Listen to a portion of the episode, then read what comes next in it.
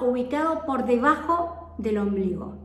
Es el chakra de la sexualidad, es el chakra hipogástrico, es el chakra que regula toda nuestra creatividad, nuestra capacidad reproductiva, nuestra capacidad de generar, generar proyectos, generar vínculos.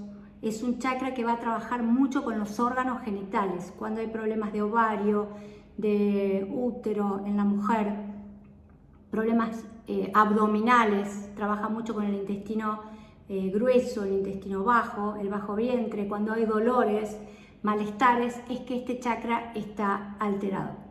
El color este chakra nos permite equilibrar eh, básicamente las emociones. Cuando una persona tiene muchas sensaciones de abandono, este chakra, como rige el órgano del abandono, cuando hay sensaciones de abandono, lo que se va a alterar es el eh, colon, es decir, el intestino. Pueden aparecer diarreas, malestares, dolores, cánceres, etcétera, etcétera. Entonces, ¿cómo nos vamos a dar cuenta que este chakra está alterado?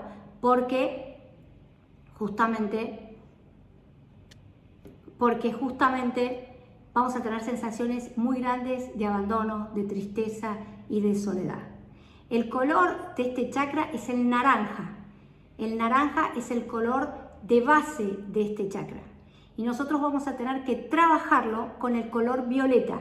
Esto significa que vamos a usar piedras violetas. El sonido armonizador de este chakra es el re, es decir, que vamos a usar el re para armonizar.